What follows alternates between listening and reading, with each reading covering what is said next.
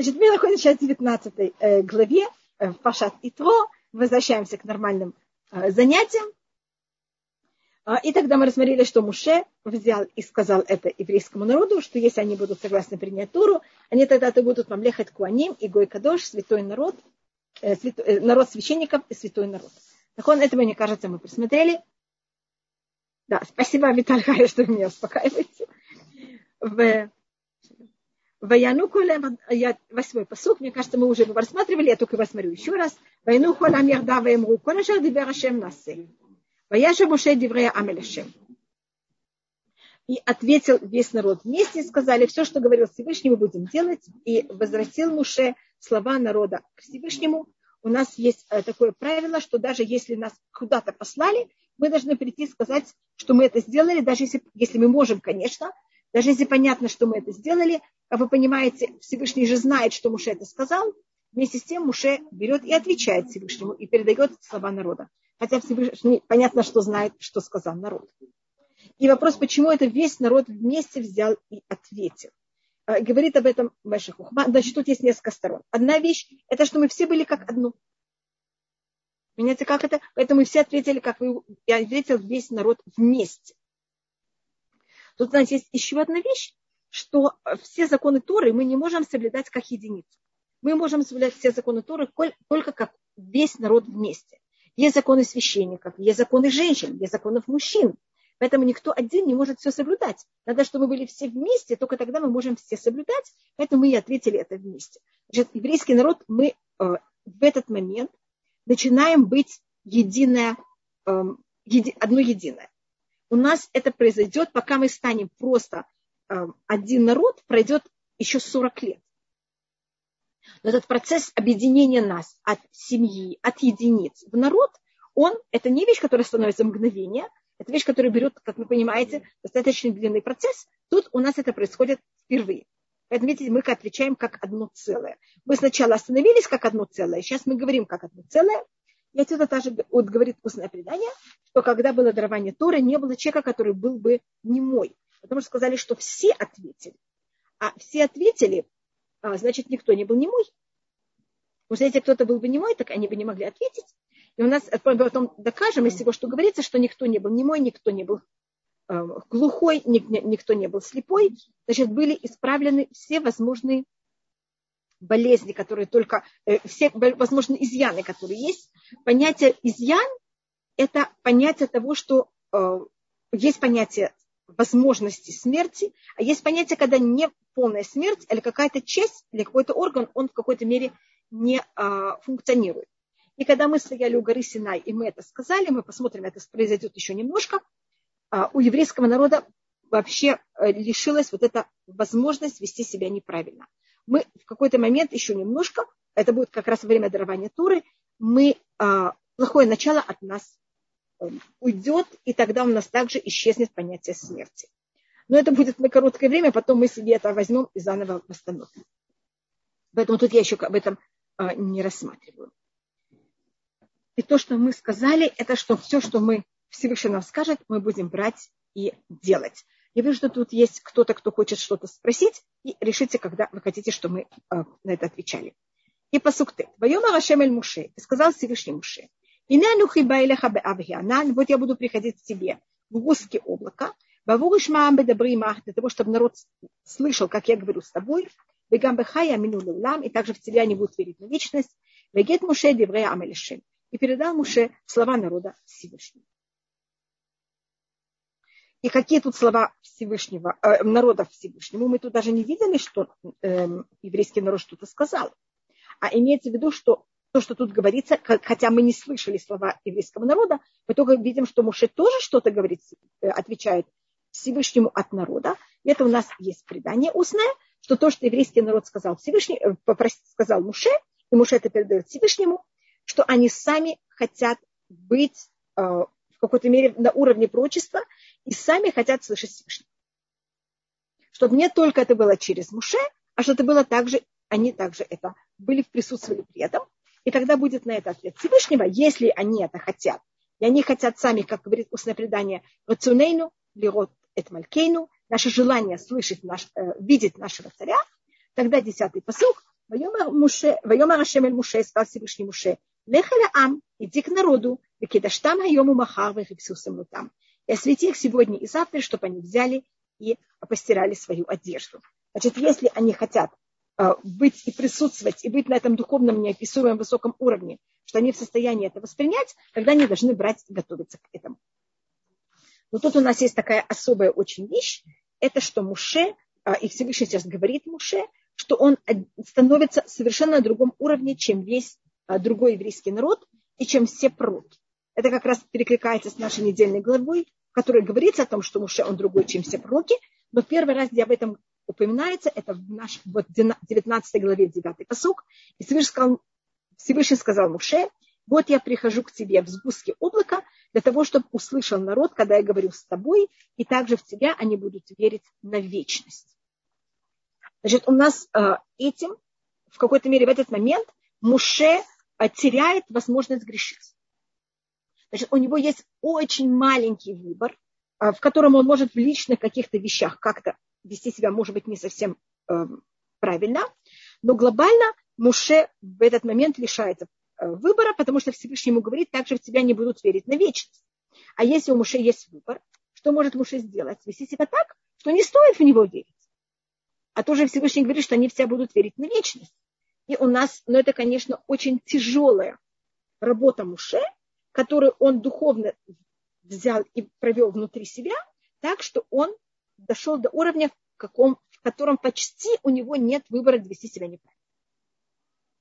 В это же время у нас всегда в мире есть параллель, в это же время есть другой человек, который сделал то же самое, только в негативную сторону, и это фараон. Фараон довел себя до того, что у него не было почти возможности вести себя правильно, а Муше, а, понимаете, как это вел себя до этого уровня, что у него почти нет возможности вести себя неправильно.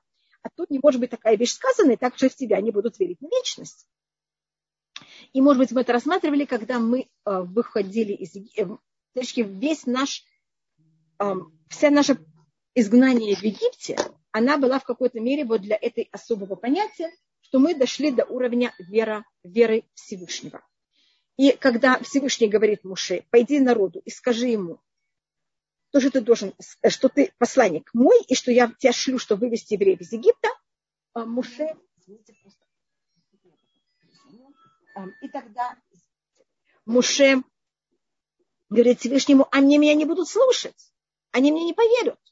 Значит, вот это вопрос, есть у еврейского народа вера или нет у еврейского народа вера. И начало этого это еще когда, если найти, идти в самое начало, это когда Всевышний э, показывает э, Аврааму, в какой-то мере это 14-15 глава в книге Берешит, и там есть такая фраза, с одной стороны говорится, что Муше поверил, а потом, а, а, извините, Авраам поверил, а потом Авраам, когда Всевышний обещал ему Израиль, а Авраам спрашивает, Бема и дать, как я буду знать, что я ее получу? И тогда Всевышний говорит Аврааму, твои потомки будут 400 лет в рабстве. Значит, цель рабства Египта – это чтобы мы дошли до веры. И поэтому вопрос все время, мы верим или не верим. А Муше говорит, они не поверят, они еще не дошли до уровня веры. А, а потом Муше пришел и сказал им, что Всевышний его послал, чтобы вывести их, их из Египта. И говорится, что народ поверит. Потом народ не поверит. Потом, когда мы переходим море, до перехода моря говорится, «Ваямину башему в Муше Авдо». Они поверили Всевышнего и в Муше, и в раба. А тут мы доходим до пика, Вегамбиха я амину леулам. И также в тебя они будут верить на вечность. И этим у нас становится вот эта разница между нашей верой во всех пророков и, и в прочестве Муше. Муше дошел первым делом до духовного, именно в плане прочества, до самого высокого уровня, до который никакой пророк никогда не дошел, и есть мнение, что и не может дойти. Я говорю, не может, потому что вопрос, будет ли э, Машех э, дойдет ли Машех до уровня Муши. Это такой спор, поэтому я это оставляю под вопросом. Но кроме этого, Муше, он был выше всех пророков, и он называется отец всех пророков. И также он в разница между всеми пророками, что они, каждый пророк получал пророчество, он и Всевышний наедине. А Муше Рабейну Всевышний разговаривал с Муше, это будет еще немножко, когда мы все стоим у горы, и мы все слышим, как Всевышний разговаривает с Муше, и мы слышим, что Всевышний разговаривает с Муше. Как цитирует Маймонит, Ознейну шаму велозар. Наши уши слышали, как Всевышний разговаривает с Муше. Наши глаза это видели, а не чужой. И поэтому наша вера в прочестве Муше, она не потому, что так написано в Торе, а потому что мы так слышим. Мы это просто знаем и видели. А не потому, что нам так кто-то рассказал. И то, что мы верим в других пророков, что такая вещь вообще возможна, это потому, что мы знаем, что, потому что в Торе Муше, который мы знаем, что он пророк, написал, что есть такая возможность у других пророков также. И вся наша вера пророков это только за счет Муше. И тут у нас есть такое понятие Беав Анан. И вот Ав, это значит сгусток облака, это значит э, уровень пророчества Муше, он такой, э, значит, э, может быть, вообще что такое облако. Всевышний присутствует всюду. Это тоже, и в сравнении это можно рассмотреть как воздух, который всюду. Конечно, это не то же самое, это только как сравнение. И есть случаи, когда воздух, он какой-то сгусток, это облако, и тогда когда мы это немножко более ощущаем и чувствуем. И это понятие, что когда Всевышний разговаривал с Муше, народ видел облако, которое брало и опускалось. А есть тут авианан, это сгусток облака, это что-то совсем намного на другом уровне, это называется также арафель, э, это называется также туман. Этот уровень, который мы вообще не можем понять и ощущать. Какой-то, когда есть сгусток облака, вы ничего не видите. Это понятие того, что прочество Муше было на таком уровне, что никто другой ничего не может понять в этом. И, может быть, я это говорила. Я...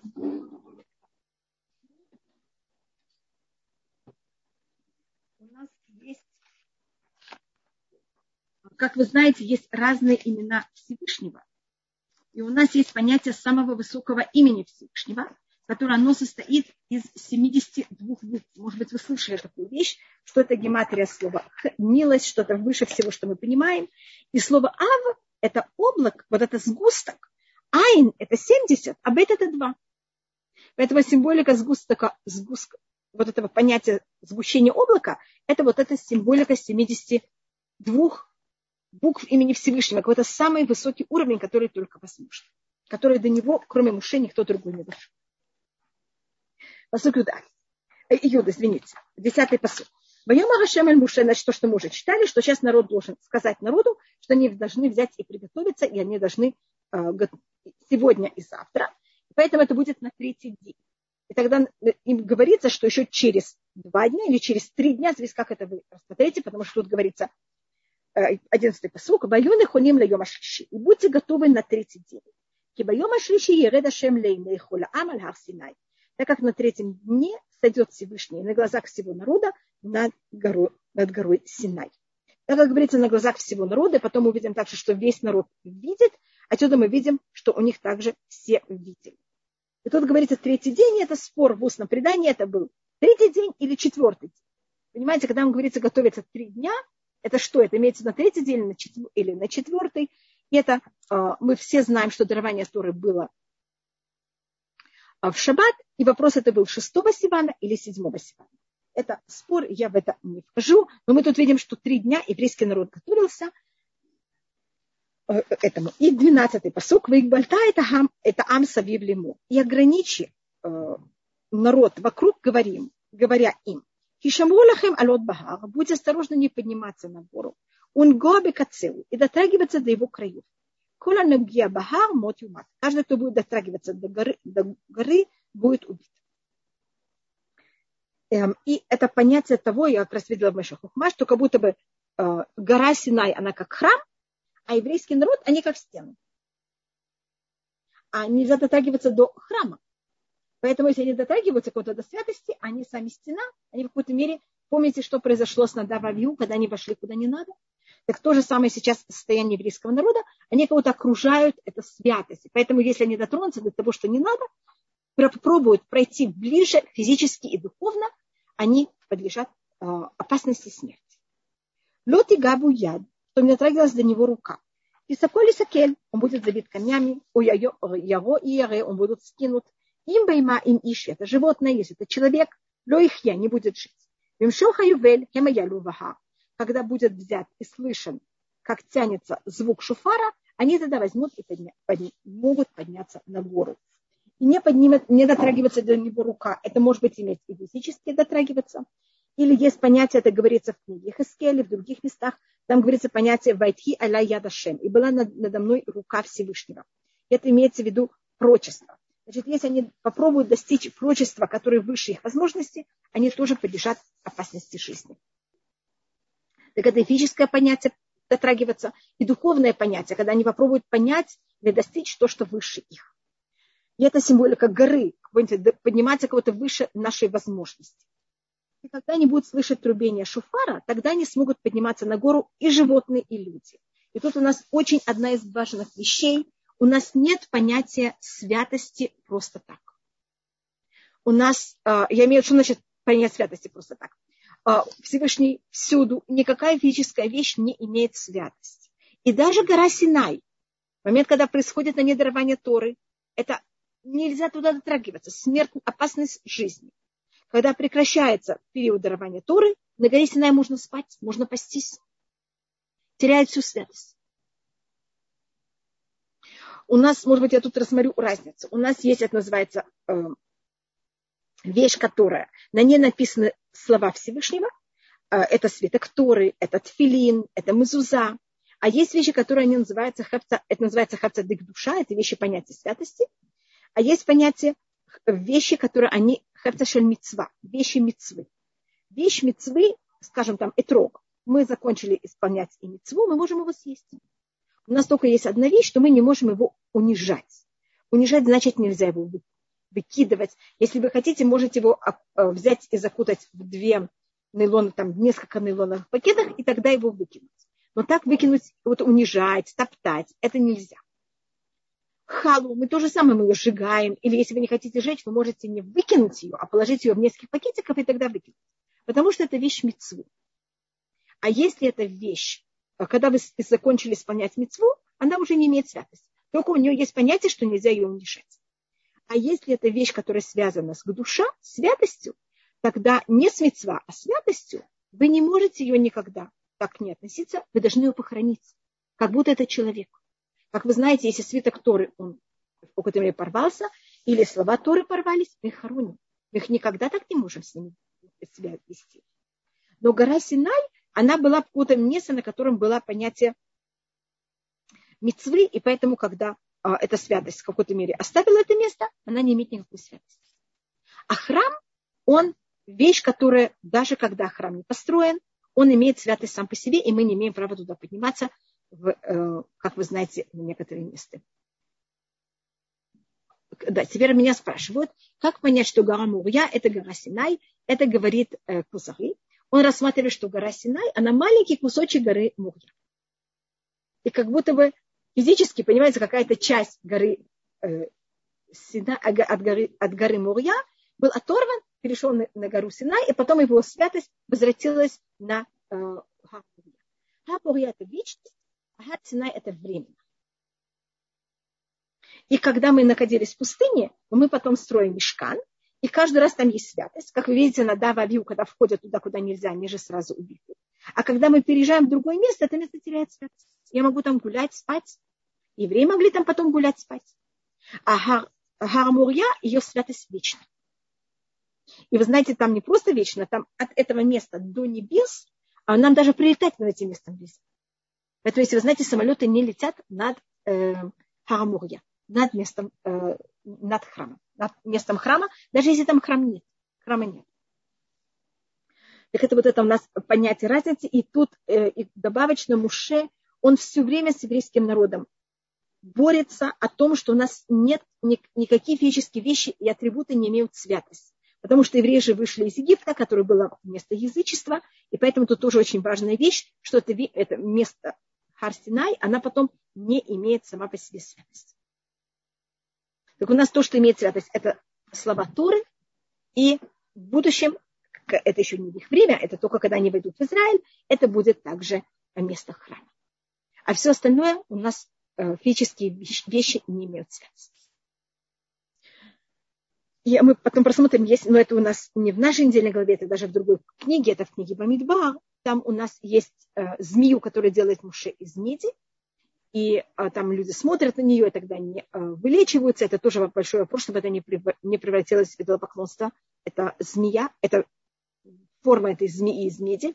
И через какое-то время, э, через там, почти там 800 лет, э, происходит, что люди начинают к этой змее относиться, как, понимаете, как что-то святое. И тогда Хискияу, он берет ее, и он ее э, уничтожает. Он ее растол, взял и растолчил, потому что это показать, что нет никакой вещи святости, если она путает людей. Даже если это вещь, которую сделал Муше, ее берем и э, аннулируем. И может быть тут такая маленькая вещь, это то, как говорится, когда не услышат звук шуфара, тот он называется Ювель. Мы потом его встретим еще раз, когда мы будем рассматривать. Я только забегаю вперед. И у нас говорится, что вот этот шофа, это был левый рог барана, который принес Авраам жертвы вместо Ицхака.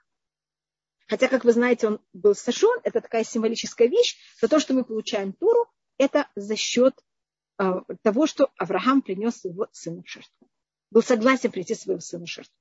А, но, как вы понимаете, правый, левый рог, он такой более маленький, а правый рог, он же больше.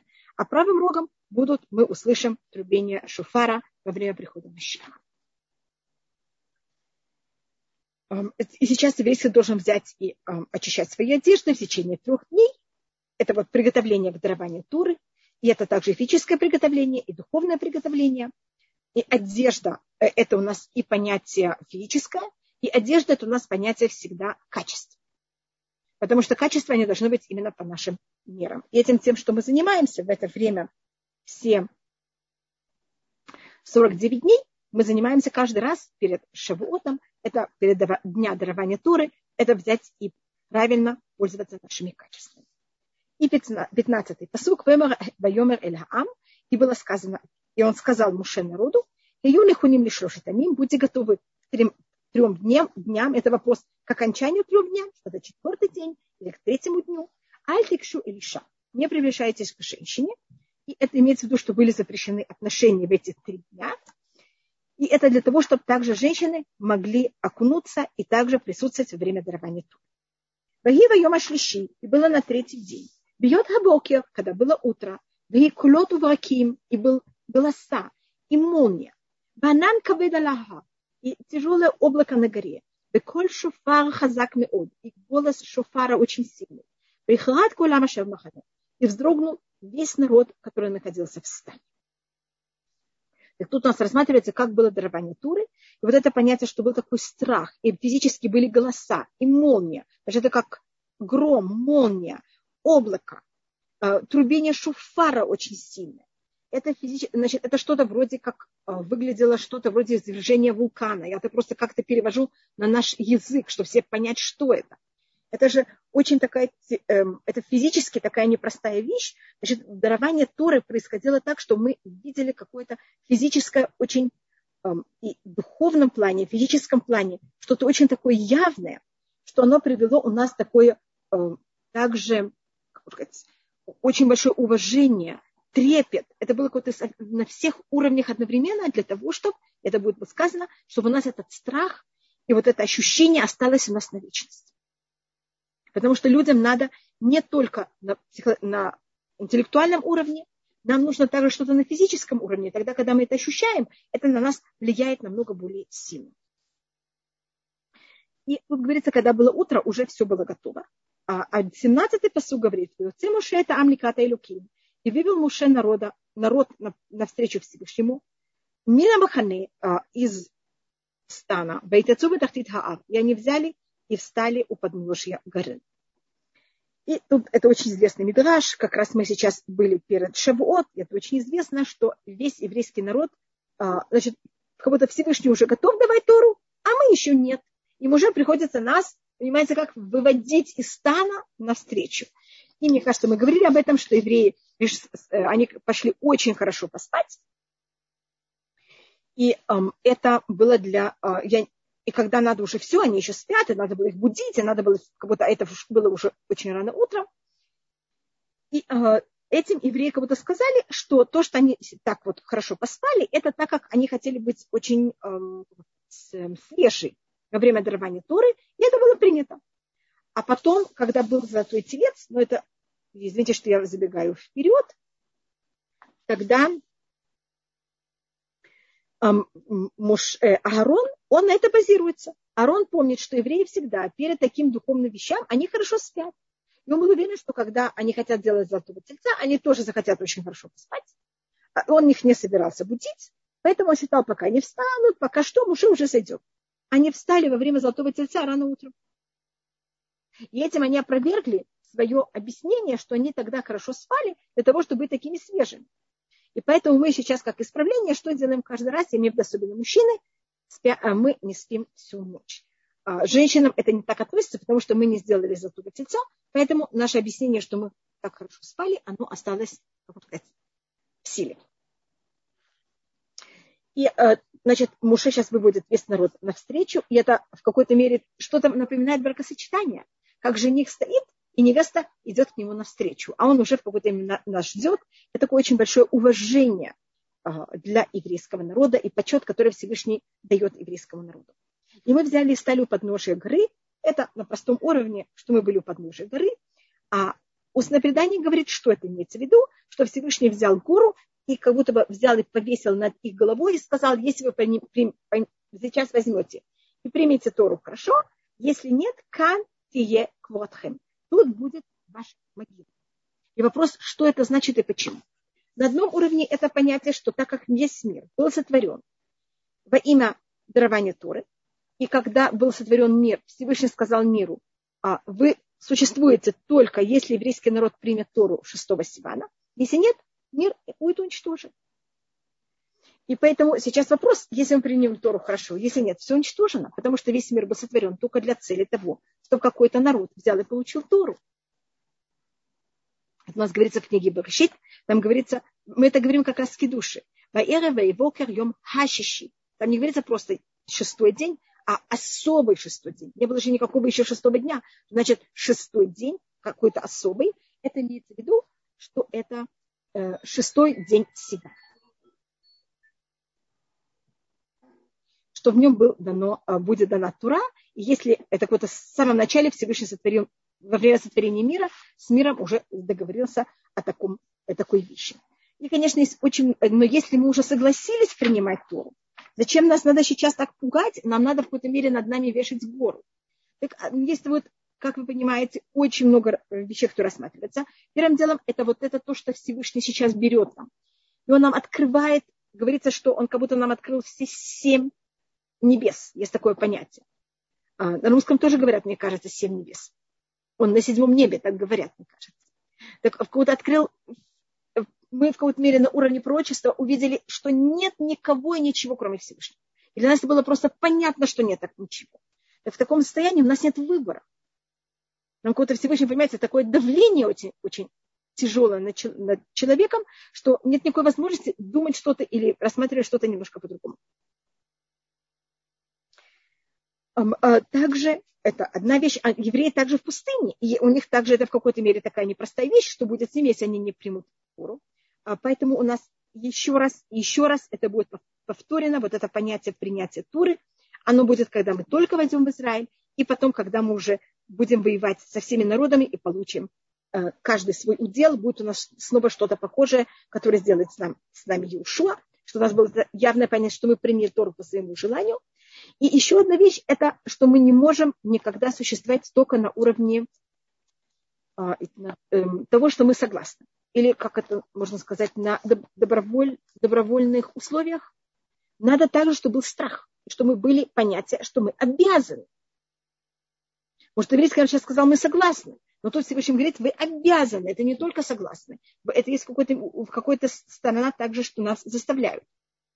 А, есть тоже понятие, что письменную Тору мы приняли по своему желанию, а устную, она в этом, да, было вот это понятие э, какого-то насилия. Извините, что я пользуюсь таким тяжелым словом. Есть также в этом такой мидраж, что Всевышний этим хотел себя заставить. А, у нас по еврейскому закону, если кто-то взял и имел с женщиной насильные отношения, он тогда обязан с ней, на ней э, жениться, если она хочет, и он никогда не имеет права с ней разводиться. И так как нас сейчас Всевышний кого-то принудил принять Туру, он кого-то взял гора сейчас над нами, так у нас этот брак, он принужденный, и поэтому не зависит от того, как мы себя будем вести, Всевышний с нами никогда не может разводиться. Ведь он в какой-то мере заставил не нас а тем, что он заставил нас, он в какой-то мере этим заставил себя. Ну, конечно, это такой мидраж, потому что а, Всевышнего ничем и никак невозможно заставить, а, но я просто это рассматриваю, потому что это говорит часто устное предание. А перед тем, как я перехожу на следующий посук, я просто вижу, что у меня уже закончилось время, была Татьяна, мне кажется, которая пробовала поднять руку. Я сейчас вижу, что уже кто-то хочет говорить вместо меня. Извините. Татьяна, если вопрос еще актуален, то, пожалуйста, поднимите руку, мы дадим возможность. И я снова прошу очень прощения, я просто совершенно не понимаю, как и что у меня такое вещь произошла. Рабанит Хава, знаете, мы остановились Итро 19, и да. на 19, да, и было голос да. Шафар, усиливает, увеличивается да. очень. И мы это посмотрим без Раташем в следующий раз, и я извиняюсь еще раз.